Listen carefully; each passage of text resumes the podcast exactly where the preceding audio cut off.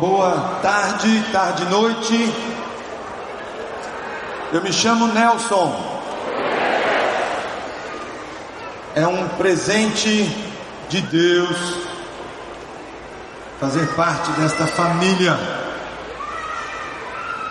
O Senhor tem me, me agraciado há muitos anos em poder servir na Igreja Batista Central em Fortaleza. Eu sou um discípulo do Senhor Jesus em constante, contínuo processo de restauração, lutando entre outras áreas com a dependência química das drogas. Eu estou limpo das drogas e em abstinência há 28 dias, dois meses e 28 anos, graças a Deus. Mas o mais importante é que eu não usei drogas hoje, né? Eu não preciso delas. Eu não luto só com a loucura da dependência química, eu luto também com a procrastinação, luto com a ira, luto com a dependência de amor e sexo, com a pornografia, é uma luta constante, luto com a vontade de pegar aquilo que não é meu, impressionantemente luto com essa loucura aí. Tenho lutado já há pelo menos 10 anos agora com uma depressão. Há 10 anos atrás, minha família e eu vivemos um momento muito delicado. Foram literalmente dois anos, cerca de dois anos e meio, num, num processo de tentativa e erro, muitas vezes de uso de medicação, até chegar no equilíbrio. Mas Deus tem sido muito gracioso comigo. Deus tem sido fiel. Deus tem me dado de presente uma família muito especial. Esposa, filhos, minha sogra, já mora comigo agora 11 anos. Em casa ainda tem a filhinha da Rebeca, é uma cachorrinha, uma cofap uma salsichinha. E tem um mês que eu tô de bisavô. Nasceram três. Pense na farra. Bom demais. Deus também tem me dado um presente muito especial, que é poder, desde a minha chegada à Fortaleza, poder fazer parte de uma igreja viva, relevante, e o meu coração sempre se enchendo de alegria de poder repartir da graça, do amor de Deus durante agora dia 7 de fevereiro, vão fazer 16 anos, Zé. O Zé se lembra muito bem, porque foi ele que me recebeu ali em frente ao querigma, ele fica zoando comigo. Chegamos eu, Rosvita, Israel, Rebeca, o Tito, que era um cachorrinho poodle branco, num tipo bordô. Pense numa viagem. Três dias de Belo Horizonte para cá, meu filho. Uma loucura. Mas Deus é muito bom. Os nossos filhos são um presente do Senhor nesse lugar, né? Israel Felipe, envolvidaço aí com um bocado de coisa nos bastidores. Rebeca amando cada dia mais o Senhor Jesus no seu GR. E eu podendo viver ao longo desses 16 anos momentos muito especiais. Especificamente no início com os adolescentes da geração radical, foram sete anos envolvidos com os adolescentes, família toda. O cada de adolescente aí vive me encontrando. Hoje uma das adolescentes que foram adolescentes comigo veio conversar comigo dizendo, tio Nelson, vou casar dia 7 de outubro. E queria que o senhor estivesse lá fazendo meu casamento. Olha que presente de Deus, né? Bom demais, bom demais. E depois envolvido com o Celebrando Restauração. No início fazendo uma dobradinha, né? Cameron e a equipe fazendo parte de um grupo de drogadição e depois em 2007 2008 numa transição, assumindo como coordenador do CR. Gente, é, é, é muito 10. É um presente do Senhor. Estar envolvido numa igreja como a IBC é desafiador o tempo todo. É um presente de Deus. Tudo aquilo que Deus tem nos dado, tudo aquilo que Deus tem nos permitido viver. Vez por outra vem alguém nesse local conhecer a tenda. Semana passada, um rapaz que eu fiquei conhecendo naqueles dias, pastor de uma igreja em Maranguape, acabou vindo para cá para conhecer. Por alguma razão ele precisava estar por aqui junto comigo. E aí, quando ele entrou aqui na tenda, ele disse: Olha, tem pelo menos 10 anos que eu passo aqui na frente, indo e vindo. E nunca tive nem a curiosidade, a ideia de poder entrar aqui. Mas é impressionante. Há uma unção neste lugar.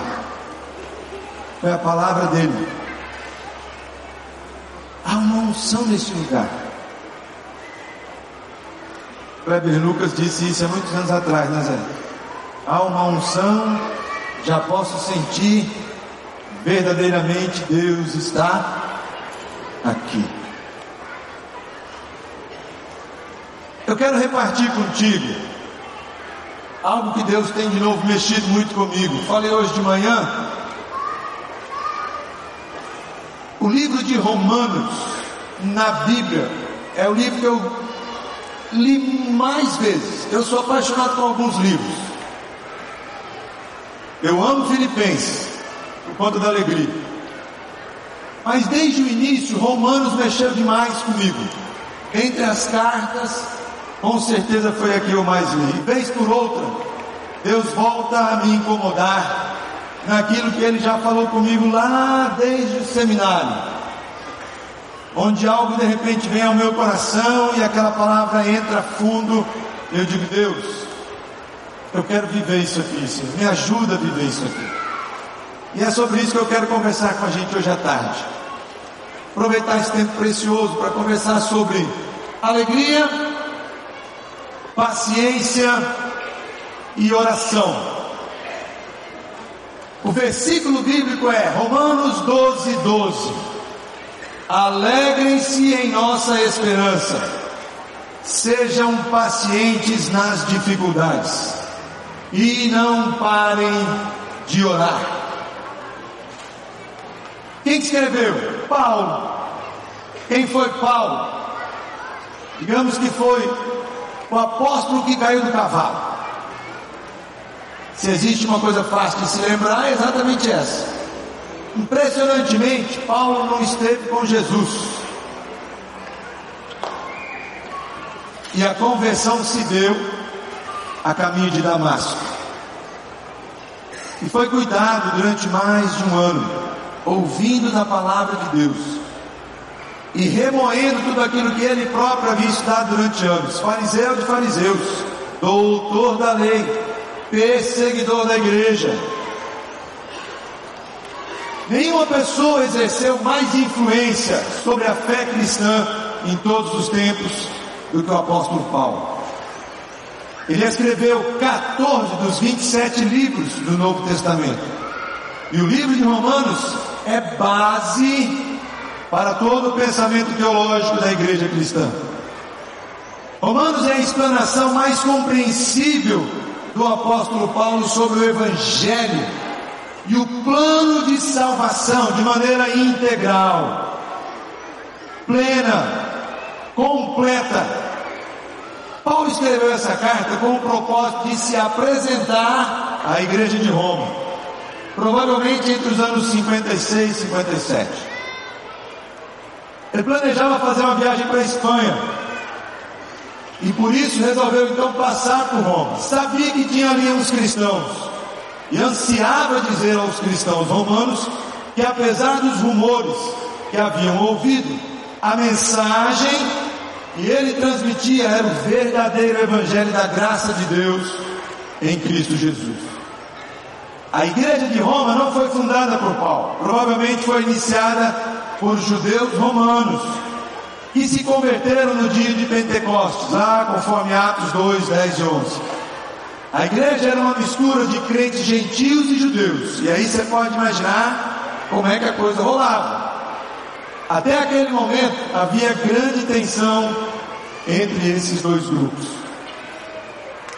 Interessante do livro de Romanos que dois, talvez os maiores pais da fé cristã, um relacionado à fé cristã católica, apostólica, romana, Agostinho, e o outro, Lutero. Todos os dois se converteram a partir da leitura bíblica que fizeram na carta aos Romanos. Agostinho se converteu lendo o seguinte texto: Vivamos com decência à vista de todos.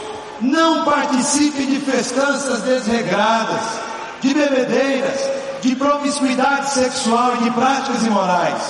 E não se envolvam em brigas nem em invejas. Em vez disso, revistam-se do Senhor Jesus Cristo e não fiquem imaginando formas de satisfazer seus desejos pecaminosos. Assim que leu esse texto, vendo sua condição miserável de homem pecador, longe do projeto de Deus, se converteu a Jesus e influenciou muitos com sua vida. E Agostinho tem muitos escritos, um dos principais chama-se As Confissões, base de muito tratado teológico até hoje. Lutero, pelo contrário, não levava uma vida de devassidão. Lutero era um monge. E mesmo assim, se sentia um terrível pecador diante de Deus. Ele não compreendia como alcançar a justiça de Deus para não estar sob a ira de um Deus justo e santo. Até que de repente algumas palavras lhe saltaram aos olhos e ao coração. O justo viverá pela fé. Neste momento ele percebeu que a salvação é pela graça de Deus somente, e não por causa da busca de uma vida piedosa e da prática de boas obras. Romanos tem algumas características. A grande questão da carta é como alguém pode ser justificado por Deus no dia do julgamento final na afirmação teológica mais precisa do Novo Testamento, Paulo assegura que a justificação vem somente por intermédio da fé em Cristo Jesus, que morreu por nós como sacrifício pelo pecado. À luz das tensões entre judeus e gentios na igreja, Paulo deixa claro que ninguém, absolutamente ninguém, tem privilégios diante de Deus. Todos estão condenados perante Ele, porque não há ninguém que cumpra a sua lei na integridade. Após deixar essa verdade clara, Paulo declara que Deus oferece pela fé gratuitamente boas novas de perdão, aceitação e nova vida no Espírito para todo aquele que crê. Os capítulos de 1 a 11 discorrem sobre o que Deus fez por todos nós, por todos, absolutamente todos. Começa lá no capítulo 1 dizendo que ninguém vai ter desculpa diante de Deus. Ninguém vai poder chegar diante dele e dizer: Senhor, estou aqui com uma justificativazinha, porque que eu não consegui viver de acordo com a tua vontade? Ele estabeleceu que judeus e gentios são pecadores e que são salvos do mesmo modo e que possuem papéis complementares na história. Já no capítulo 12 a 16, Paulo mostra a maneira como os crentes deveriam viver de forma prática em resposta a generosa graça divina. É o mapa. Se Deus fala comigo quando eu tenho contato com a palavra de Deus, se Deus fala comigo quando Ele se revela na criação, essa semana eu recebi um, um arco-íris num WhatsApp de um casal de amigos lá de Belo Horizonte, muito queridos, padrinhos do Israel. E os dois fizeram aniversário no dia 2 do 2. E aí aquele arco-íris, logo depois do arco-íris, tinha como se fosse um poema do casal falando acerca da aliança que Deus havia feito com eles. Deus fala. Deus fala através da criação. Deus fala através da sua palavra. E aí na outra parte do mapa, o que é que eu vou fazer a respeito do que Deus fala? É como se Paulo, na carta aos Romanos, nos desse uma base, um fundamento, que não tem como você fugir daquilo que é precioso. Olha, o fundamento está aqui. Agora, pratica. Ele se volta para questões mais práticas em Romanos de 12 a 16. Tratou de pelo menos quatro assuntos ali: a necessidade da consagração total, já vamos ler, Romanos 12, 1, 2. A vida no corpo de Cristo, Romanos 12, de 3 a 21. As responsabilidades políticas e sociais, Romanos 13, de 1 a 14. E como tratar controvérsias, problemas, dificuldades de entendimento entre aqueles que são fracos na fé e os que são fortes na fé. Romanos 14, 1 até 15, 13. Eu quero ler agora com vocês o capítulo 12, que foi o capítulo que eu escolhi, e depois nós vamos firmar e fixar no versículo 12. Quero desafiar você a fazer o seguinte agora: ficar em pé. Se está com a tua Bíblia aí, abre ela em Romanos 12, para lermos juntos esse capítulo. Você muda um pouquinho de posição, né? fica ligado e desperta aí. Eu sei que muitos de vocês agora pegam o seu celular, vão naquela famosa Bíblia online. Pode ser também, meu filho, está tudo certo. Eu vou ler numa nova versão. Vou te explicar de forma muito simples. A Bíblia, ao longo da história, a língua portuguesa foi melhorando, crescendo, ficando mais fácil de entender. E as traduções foram acontecendo. A mais antiga tradução brasileira é a Bíblia Revista e Corrigida, de Ferreira de Almeida. Depois veio Revista e Atualizada, e algumas hoje muito especiais. Se você está começando agora sua fé cristã, está caminhando há pouco tempo com Jesus, eu quero te sugerir ler uma Bíblia numa tradução chamada NTLH, nova tradução na linguagem de hoje. É a Bíblia que os meninos usam nas comunidades terapêuticas. Pessoal no grão de mostarda, reciclando vidas, usa a Bíblia Despertar. E essa Bíblia dos 12 passos tem lá essa tradução que é mais fácil de você poder compreender. Eu vou estar lendo numa tradução que surgiu agora há pouco tempo, brasileira, chamada Nova Tradução Transformadora. É a mesma Bíblia. Só que de repente vai ter uma diferença ou outra na linguagem quando você estiver lendo o teu texto. Mas nós vamos lendo devagarzinho, eu vou parando um a um aqueles versículos para a gente poder compreender legal. Pode ser assim? Tranquilo? Então vamos lá. Romanos 12, começando a ler 1 e 2. Paulo fala sobre respondermos à bondade de Deus com uma devoção total a Cristo Jesus. Diz assim: Portanto, irmãos, Suplico-lhes que entreguem seu corpo a Deus, por causa de tudo que Ele fez por vocês. Que seja um sacrifício vivo e santo, do tipo que Deus considera, considera agradável. Essa é a verdadeira forma de adorá-lo. O 2: não imitem o comportamento e os costumes deste mundo, mas deixem que Deus os transforme por meio de uma mudança em seu modo de pensar, a fim de que experimentem a boa, agradável e perfeita vontade de Deus para vocês. Agora, Romanos 12, de 3 a 8. Paulo aqui discorre sobre dons espirituais, é um dos capítulos. Em Coríntios você vai encontrar, em Colossenses você vai encontrar Paulo falando sobre os dons. E aqui também, ele diz assim: com base na graça que recebi, dou a cada um de vocês a seguinte advertência não se considerem melhores do que realmente são.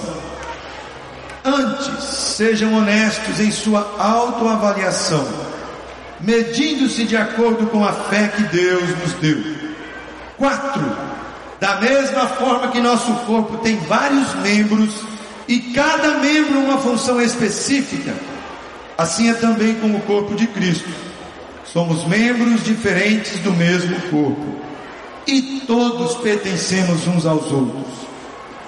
Deus, em Sua graça, nos concedeu diferentes dons. Portanto, se você tiver a capacidade de profetizar, faça-o de acordo com a proporção de fé que recebeu. Se tiver o dom de servir, sirva com dedicação.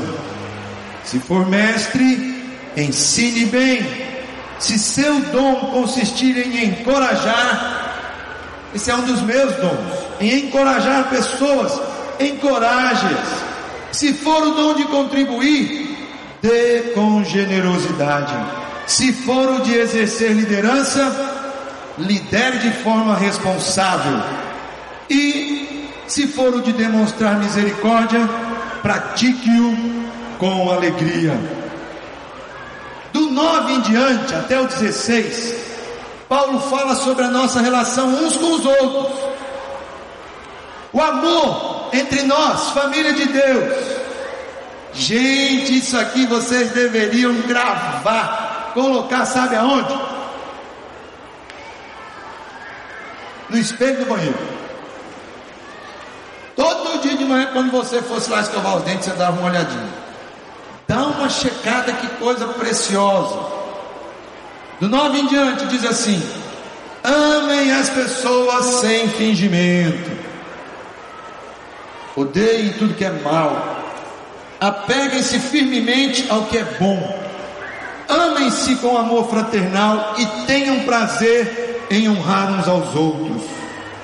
Jamais sejam preguiçosos mas trabalhem com dedicação e sirvam ao Senhor com entusiasmo. Alegrem-se em nossa esperança, sejam pacientes nas dificuldades e não parem de orar. Quando membros do povo santo passarem por necessidade, ajudem com prontidão. Estejam sempre dispostos a praticar a hospitalidade Abençoem aqueles que, o, que os perseguem. Não os amaldiçoem, mas orem para que Deus os abençoe. Alegrem-se com os que se alegram e chorem com os que choram. Vivam em harmonia uns com os outros. Não sejam orgulhosos, mas tenham amizade com gente de condição humilde. E não pensem que vocês sabem tudo Nunca paguem o mal com o mal. Pensem sempre em fazer o que é melhor aos olhos de todos. Que coisa maravilhosa. E finalmente, do 17 ao 21, Paulo escreve, falando sobre nossa relação com os inimigos. E que você e eu não devemos retalhar, não devemos nos vingar, e diz o que é que a gente tem que fazer. Amados, nunca se vinguem. Começando no 17. Nunca paguem mal com mal. Pensem sempre em fazer o que é melhor aos olhos de todos. No que depender de vocês, Vivam em paz com todos. Amados, nunca se vinguem. Deixem que a ira de Deus se encarregue disso. Pois assim dizem as Escrituras: a vingança cabe a mim, eu lhes darei o troco, diz o Senhor. Pelo contrário, se seu inimigo estiver com fome, dele de comer. Se estiver com sede, dele de beber. Ao fazer isso, amontoará brasas vivas sobre a cabeça dele. Não deixem que o mal os vença, mas vençam o mal praticando o, o bem. Vamos orar? Senhor, muito obrigado pela tua palavra que acaba de ser lida, Deus. Ela é a verdade. Santifica-nos na tua verdade. Ela é, como diz Paulo aos Romanos, o poder de Deus para a transformação de todo aquele que crê. Mais profunda que qualquer espada de dois gumes que vai entrando, cortando, discernindo, separando, deixando claro aquilo que é verdade, deixando claro aquilo que não é do Senhor. Deus, muito obrigado pela tua palavra. Minha oração é, ó Espírito Santo de Deus, só o Senhor, pessoa da Trindade, só você, pessoa linda, tem todo o poder para pegar essa tua palavra e de acordo com a necessidade de cada um de nós que aqui se encontra, ir de encontro, se revelar, mostrar, exortar, ensinar só o teu Espírito Santo faz isso. Deus, essa é a minha oração. Salpica essa tua palavra, Senhor.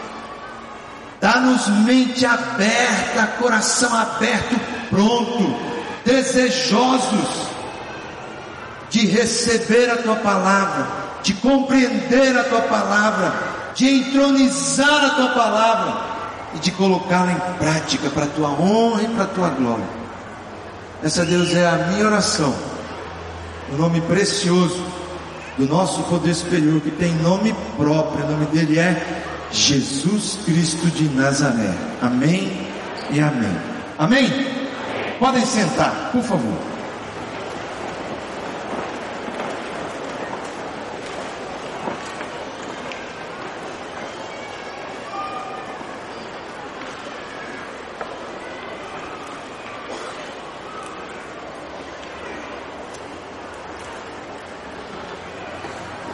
Minha oração é que você saia daqui hoje,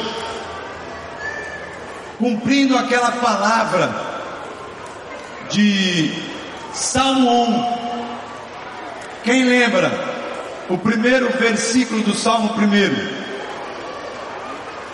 Bem-aventurado o homem que não anda no conselho dos ímpios, não se detém no caminho dos pecadores e nem se assenta na roda dos escarnecedores. Antes, o seu prazer está na lei do Senhor e na sua lei medita de dia e de noite.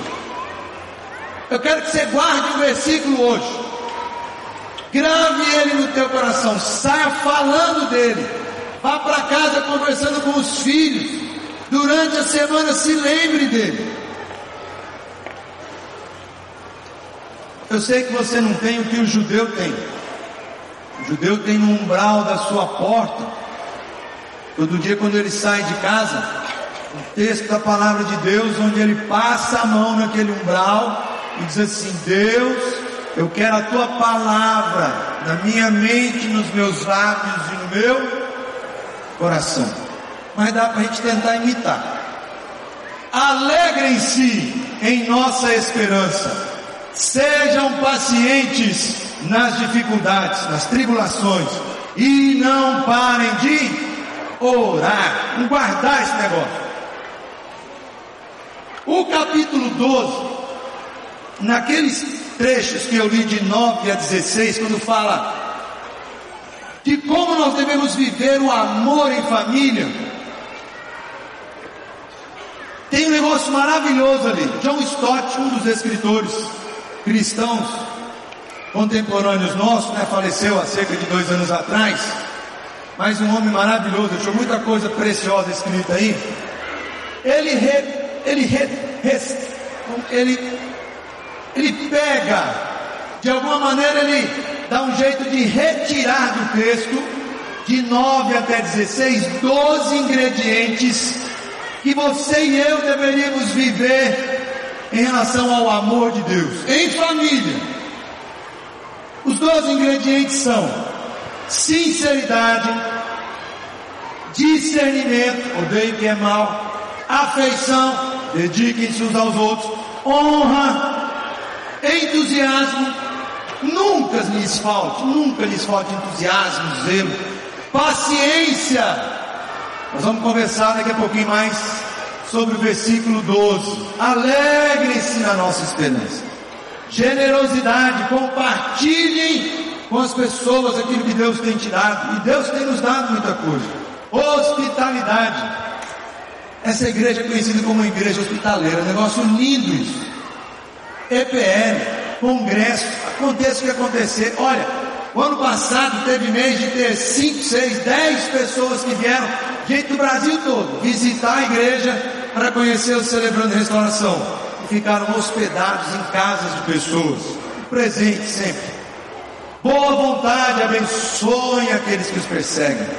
Simpatia, alegrem-se com os que se alegram, chorai com os que choram. Harmonia, tem uma mesma atitude uns para com os outros. Humildade, não sejam orgulhosos. Gente, que coisa fantástica. Sinceramente, já podemos ir embora para casa. Você e eu. Pega o que lemos aqui e diz, Deus, e agora? Como é que é esse negócio aqui? Eu estou vivendo isso aqui? Esses ingredientes em relação ao amor que o Senhor quer que eu pratique. Mas eu quero focar em Romanos 12, 12. Por que, que eu quero focar nesse versículo? Porque para mim, em momentos e em ambientes onde você e eu temos experimentado de tanta luta, de tanta dificuldade, de tanta podridão, de tanta sujeira, de tanta incerteza, eu diria assim, Deus, é como se Romanos 12, 12 entrasse no meu coração e dissesse, Nelson, vive isso aqui durante esses tempos. Eu não sei quanto a você, mas tem sido dias muito complicados na minha vida de lutas. Lutas no âmbito da política nacional, na nossa cidade. Eu podia contar aqui N lutas, mas eu quero me focar em duas. O ano passado, nessa época em fevereiro, Celebrando Restauração já tinha entrado em todos os presídios, centros socioeducativos, casas de recuperação e tinha entregue os presentes diários, devocionais. Que alguns irmãos abençoam, compram e a gente então doa nos presídios. Esse ano, essa semana agora, foi que o Bezerra conseguiu com a equipe entregar no IPPO2 e ainda tem presídio que nós não fomos entregar.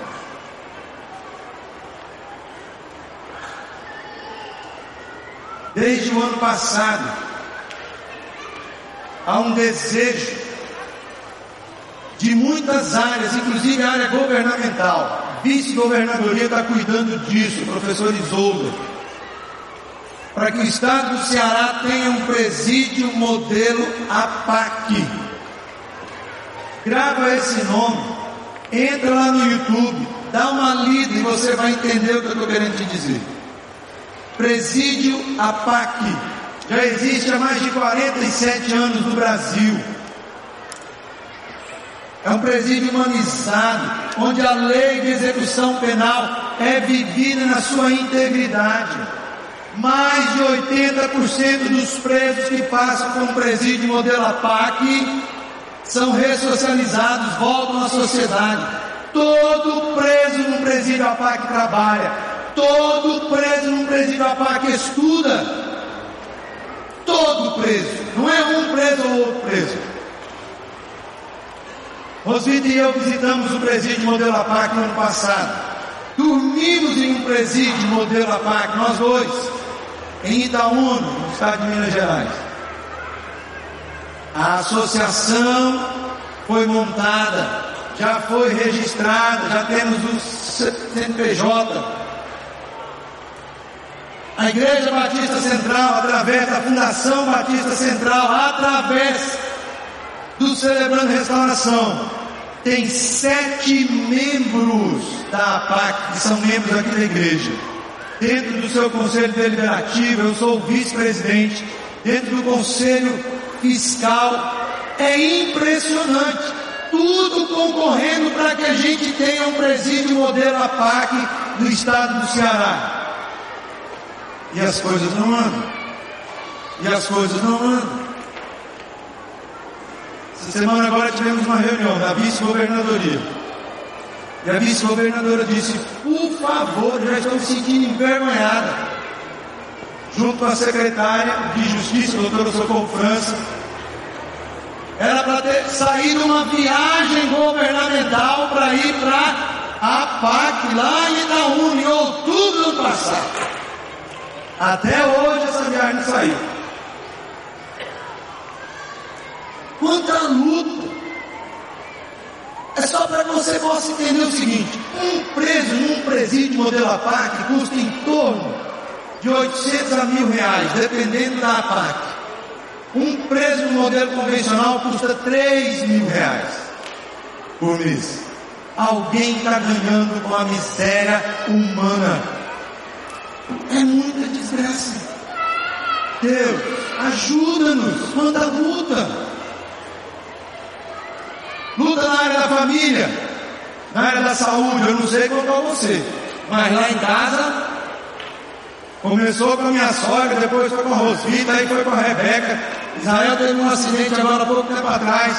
Aí começou umas dores, uns incômodos, uns negócios, meu Deus, não consigo dormir. Lá vou eu tirar uma pancada de sangue. Eu fiquei do lado da menina lá tirando sangue. Eu falei, como é teu nome, minha filha? Ela falou, Miriam. Eu falei, Miriam Drácula, né? Quantidade de sangue, meu Deus. 26 exames, todo mundo é enferengado. Falei, só está faltando a Nick agora, vindo no médico. Muita luta. Na área espiritual. Como o diabo tem tentado roubar a nossa alegria? Não sei quanto a sua, mas a minha tem. Em outubro do ano passado, nós terminamos de pagar o nosso carro. Eu tinha três anos que eu estava andando com ele por aí, tinha quase 100 mil quilômetros. O bichinho já estava começando a dar uns, uns defeitos, um negócio assim e tal. A gente conseguiu ir lá, deixar o carro, pegar um carro novo e de novo fazer um financiamento aí por três anos. Senhor, muito obrigado. Entregando presente diário outro dia lá no IPPO 2, numa única cela, numa única rua no IPPO, 108 presos quiseram um presente diário. Um momento de louvor, de adoração, de quebrantamento. E os presos fazendo devocional com a gente, nós tínhamos levado só 120, achando que só ia entregar em duas ruas. E aí eu peguei a chave e disse, dá um pulinho na igreja, cara, pega mais uns 100 devocionais e volta para cá. O pobre do bichinho não viu um poste, pum, bateu o carro. No dia seguinte, eu estou numa reunião da APAC, conversando com a secretária de Justiça, falando sobre a APAC, não sei o que, está na terça-feira à tarde, lá no centro. Quando eu volto, um infeliz, tinha pego uma pedra, e arranhou o capô do carro. Quando é um carro que já está rodado, você quer não bater, escorregou, não sei o que, tá, mas zero. Você olha pobre bichinho. Deus reverteu. Me levou para uma oficina maravilhosa. Em dois dias cara estava pronto. O cara fez quatro vezes. Já está tentando roubar minha alegria, fuleiragem. Lutas contra a carne, manter a pureza na mente e agir de forma amorosa. Não é fácil. Nesse dia, quando eu cheguei, que eu vi o carro, meu amigo, sabe o tal do flanelinha que fica lá, encebando teu carro? Quando eu cheguei, que eu estacionei, coloquei lá o zona azul, fui saindo, ele falou, posso olhar aí, chefinha? Eu falei, dá uma olhadinha, querido, Deus te abençoe, fica na boa. Aí quando eu cheguei, meu cara, 20 carros na rua, só o meu riscado. E eu olhando para o sujeito dizendo, amigo, e aí? E não, e não. E não, sei nada. É luta. Alegrem-se em nossa esperança. Sejam pacientes nas dificuldades, nas tribulações. E não parem de. Vamos ver juntos. Alegrem-se em nossa esperança. Sejam pacientes nas dificuldades e não parem de orar. Dá um toque na pessoa que está aí do teu lado agora. Dá toque nela. E fala para ela: Ei, ei, alegre-se. Fica alegre. Na esperança. E o que mais? Seja paciente na hora da dificuldade do problema, da tribulação, ela vai vir. Não vai vir. Agora do outro lado. Já falou do lado de cá, agora só do lado de cá. Se ficar sozinho, chama a pessoa do lado de trás. Você está sozinho, tá? Dá um toque na pessoa que está atrás e fala para ela. Alegre-se! Alegre-se a nossa esperança.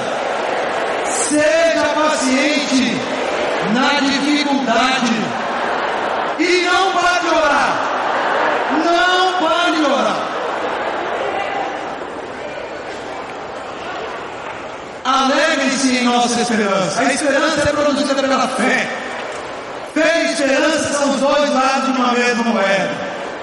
No que consiste a esperança? Uma atitude de certeza. Somos filhos adotivos de Deus, amados do Pai. Essa é a principal razão da nossa esperança. E essa esperança não nos decepcionará, pois sabemos quanto Deus nos ama, uma vez que Ele nos deu o Espírito Santo para nos encher o coração com o seu amor. Quando estávamos completamente desamparados, Cristo veio na hora certa e morreu por nós pecadores. Aleluia! Agora podemos nos alegrar em Deus. Agora podemos nos alegrar em Deus, com quem fomos reconciliados por meio de nosso Senhor Jesus Cristo.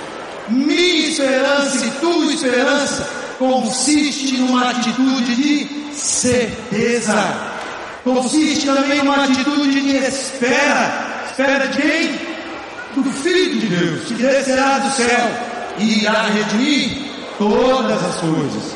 Considero que nosso sofrimento de agora não é nada comparado com a glória que Ele nos revelará mais tarde. Pois toda a criação aguarda com grande expectativa de que os filhos de Deus serão revelados. Toda a criação, não por vontade própria, foi submetida por Deus a uma existência fútil na esperança de que, como os filhos de Deus, a criação seja gloriosamente liberta da decadência que a escraviza. A criação geme, a criação geme, espera ansiosamente pelo dia do Senhor. E uma atitude de propósito, diante dos acontecimentos da vida diária, Cristo terminará a boa obra que começou em nós. E sabemos que Deus faz todas as coisas cooperarem para o bem daqueles que o amam e que são chamados de acordo com o seu propósito. Pois Deus conheceu de antemão os seus e os predestinou para se tornarem semelhantes à imagem de seu filho, a fim de que ele fosse o primeiro entre muitos irmãos. Romanos 8, 28. Aleluia uma atitude de certeza, uma atitude de espera, uma atitude de propósito. Nisso consiste a esperança. Portanto, alegrem-se na nossa esperança. E por causa dessa esperança podemos nos alegrar. Nossa alegria não é simplesmente um sentimento, ela tem um firme fundamento. E o fundamento da minha alegria é a esperança. Aleluia. Dois, sejam pacientes nas dificuldades, nas tribulações. Jesus disse: No mundo tereis vida boa. Não foi isso que ele falou? É isso, rapaz. Está escrito lá: vida e vida e abundância. Não foi isso, não?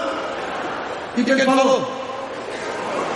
No mundo tereis aflições, no mundo tereis dificuldades, no mundo tereis tribulações. Esse é o discurso de Jesus.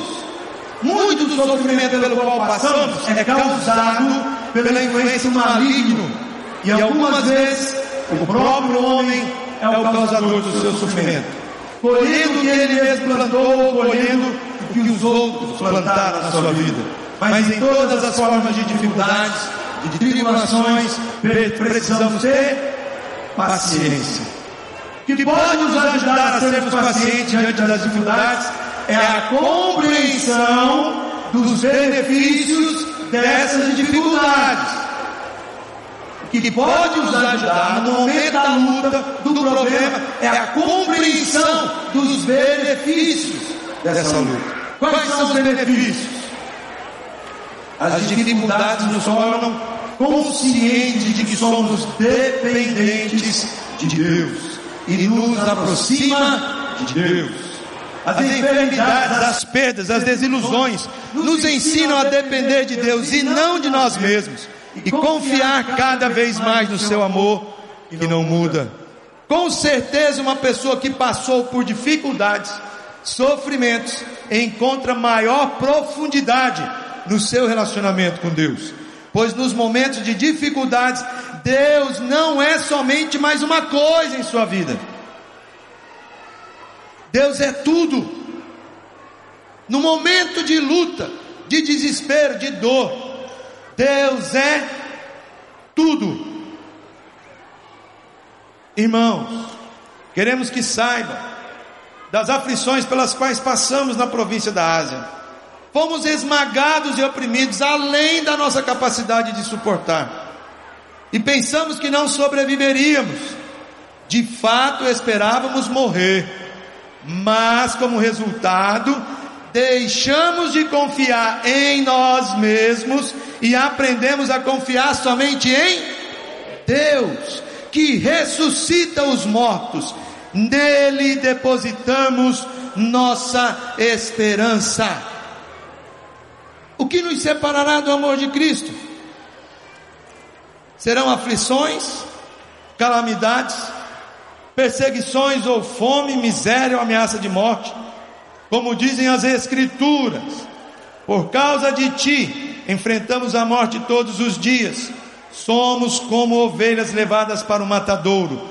E apesar de tudo isso, somos mais que vencedores por meio daquele que nos amou.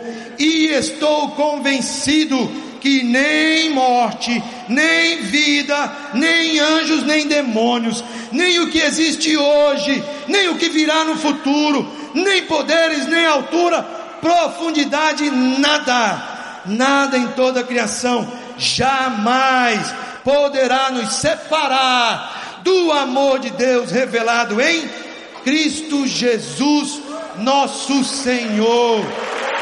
Nada, nada, Absolutamente nada pode nos separar do amor de Deus que está em Cristo Jesus. As dificuldades nos aproximam de outras pessoas. Nos aproximamos de outros que também sofrem e nos tornamos mais sensíveis à dor do outro. Olha que texto fantástico.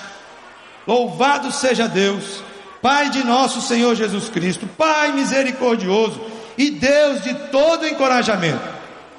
Ele nos encoraja em todas as nossas aflições, para que, com o encorajamento que recebemos de Deus, possamos encorajar outros quando eles passarem por aflições.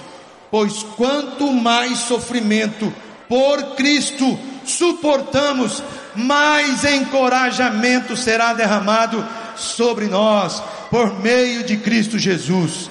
Mesmo quando estamos sobrecarregados de aflições, é para o encorajamento e a salvação de vocês, pois quando somos encorajados, certamente encorajaremos, encorajaremos vocês, e então vocês poderão suportar pacientemente os mesmos sofrimentos que nós. Eu me lembro do pastor que foi o diretor-presidente da comunidade terapêutica onde eu me recuperei, em Curitiba, na Crenve. No ano que eu cheguei na casa de recuperação, em 1984,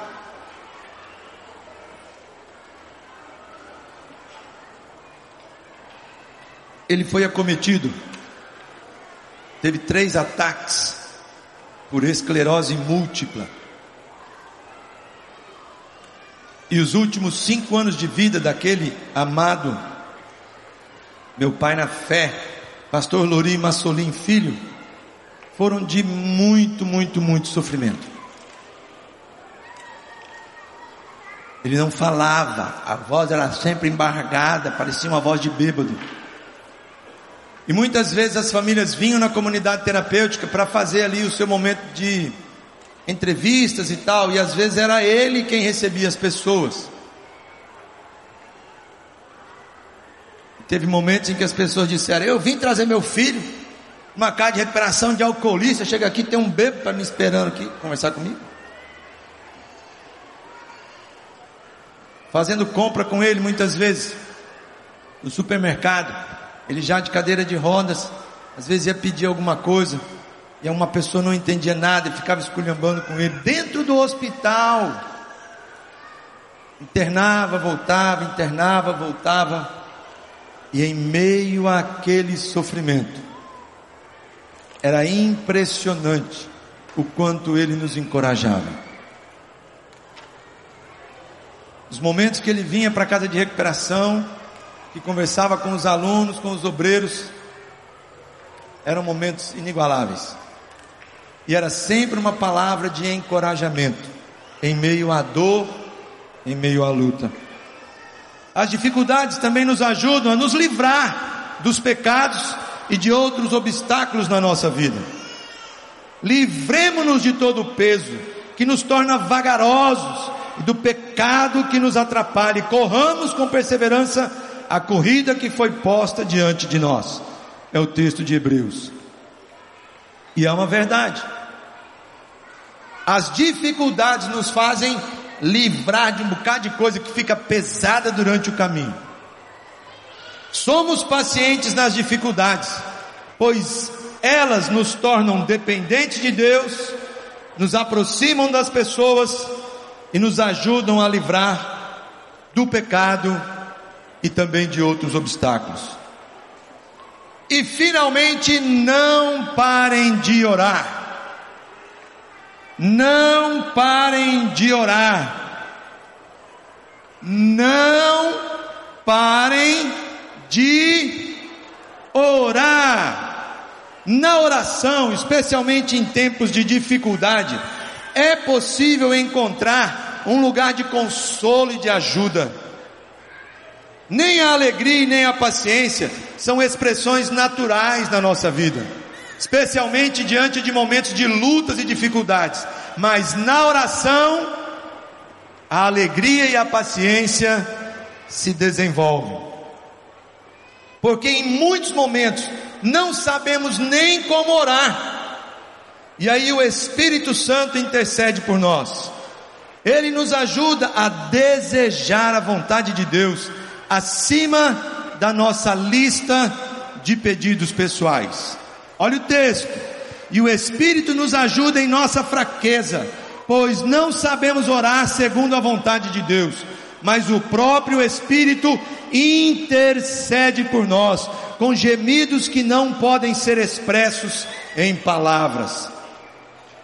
A oração é uma disciplina que precisa de muita perseverança. Não desejamos naturalmente ler a Bíblia e não desejamos naturalmente orar. Por isso, a admoestação de Jesus e também de Paulo. Jesus contou aos seus discípulos uma parábola, a parábola do juiz Inico.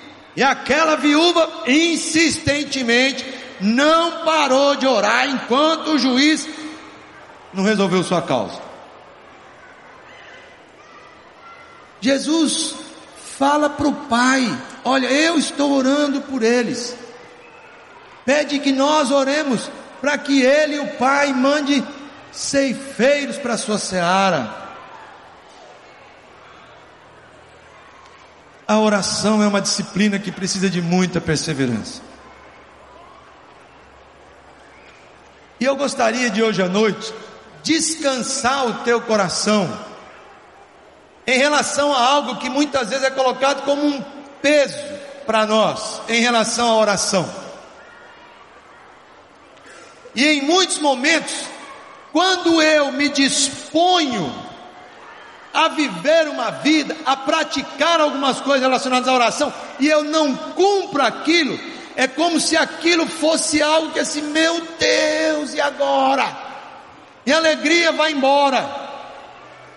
Senhor, eu fiquei de orar todos os dias, pelo menos 15 minutos. Meia hora, 10 minutos, eu não faço. Às vezes nem antes do almoço, Senhor, eu não estou orando lá na, na firma, eu tenho até vergonha de baixar a cabeça e fazer uma oração. Então fica um negócio assim tão pesado, como se, rapaz, agora nós vamos ter que ir para uma caverna, viver lá uma vida de ermitão, porque só assim eu vou conseguir cumprir. É mais ou menos o que Lutero vivia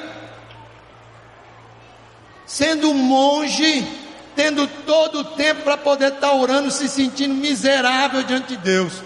Até que Deus revela para ele, ô compadre, você tem que viver pela fé. Por que, que eu digo isso? Porque senão dá a impressão de que tem alguns gurus da oração, e os pastores têm muito desses esquemas, não tem? Está num aniversário, pedem para quem orar? Para o pastor. Por que, que o pai da criança não ora? Que bobagem é essa? Por isso que a gente desmistifica. Domingo de manhã, quando vai apresentar crianças aqui, não tem que ser o Zé Edson, não tem que ser o Armando, não tem que ser pastor para poder estar orando. Ora o pai, dizendo: Deus, está aqui minha criança, meu filho, minha esposa, minha família.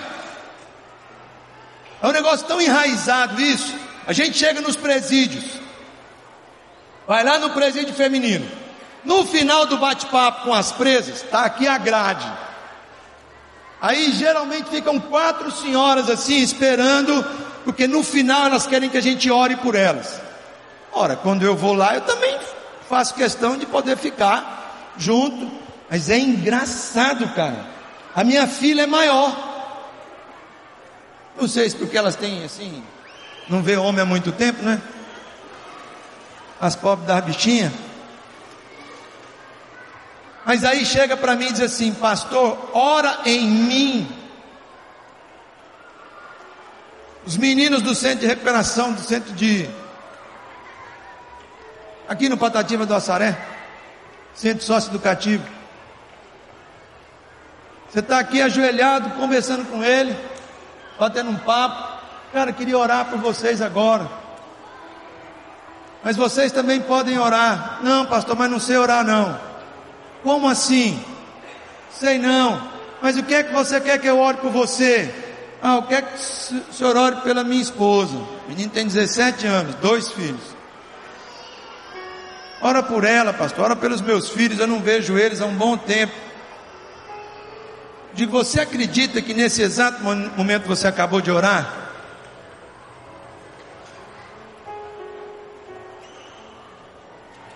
Vou dar algumas dicas para você, tá bom? Anota elas e leva para casa e pensa se não é mais tranquilo assim. Orar junto com outras pessoas é muito legal. Formar dupla de oração. Fazer caminhada. Até brinquei com o Zé Edson hoje. Falei, Zé, tem dia que para você sair da cama é um saco para poder ir lá no Adair Barreto caminhar, não é? Mas se você tivesse alguém que te ligasse dizendo, pastor, Vamos caminhar junto? De dois, um anima o outro. É assim. É? Convide alguém, um amigo seu. Ore pelo WhatsApp, ore no telefone, ore de qualquer jeito. Mas forme dupla, trio de oração. Ore com outras pessoas, intercessão mútua.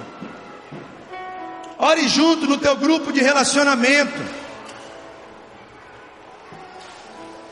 se reúnam, não deixem de orar. No final, levem os pedidos de oração.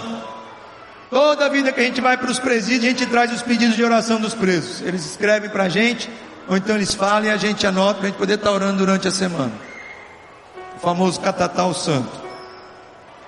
Nós estamos orando por um garotinho do nosso grupo de relacionamento. O nome dele é Iago. Ele tem uma doença autoimune, tem 11 anos. E o Iago precisa de um transplante de rim. E ele está na fila do transplante. Essa semana agora bateu na trave. Ainda não foi o momento. Quando ele pede a oração, no momento que a gente está lá conversando para a gente poder colocar e cada um está orando uns pelos outros no grupo, ele diz assim: É, eu, eu preciso de um rim. E vai vir um rim para mim, mas a pessoa que vai doar o rim, ela vai ter que morrer. Isso para ele não é um negócio tão fácil de compreender. Não deixe de orar no teu grupo. E uma outra coisa preciosa que eu quero te desafiar: mantenha um diário de oração. Mesmo, compra um caderninho desse espiral não tem problema. Eu já mudei um bocado de vezes. Pode jogar fora um monte de tranqueira, mas os meus cadernos de oração ninguém joga não. Desde a casa de recuperação. Lá se vão 33 anos esse ano que Jesus me converteu. E eu tenho cadernos e cadernos e cadernos de oração. Porque minha cabeça é virada. Tem dia que eu dobro meu joelho para conversar com Deus. E eu estou lá, Senhor, abençoa fulano. E o Palmeiras, será que ganhou? Ai meu Deus. Minha cabeça fica. Eu sei lá o que é está passando, entendeu? É o carro, é não sei o que. Eu tenho uma dificuldade louca de concentração. Então nessa hora, escrever a minha oração é tudo de bom. Coloca um caderninho do lado ali, ó. Deus, estou precisando disso, Senhor. Muito obrigado por aquilo, Senhor. Seja louvado teu nome. Aconteceu isso, bota lá caderninho de oração.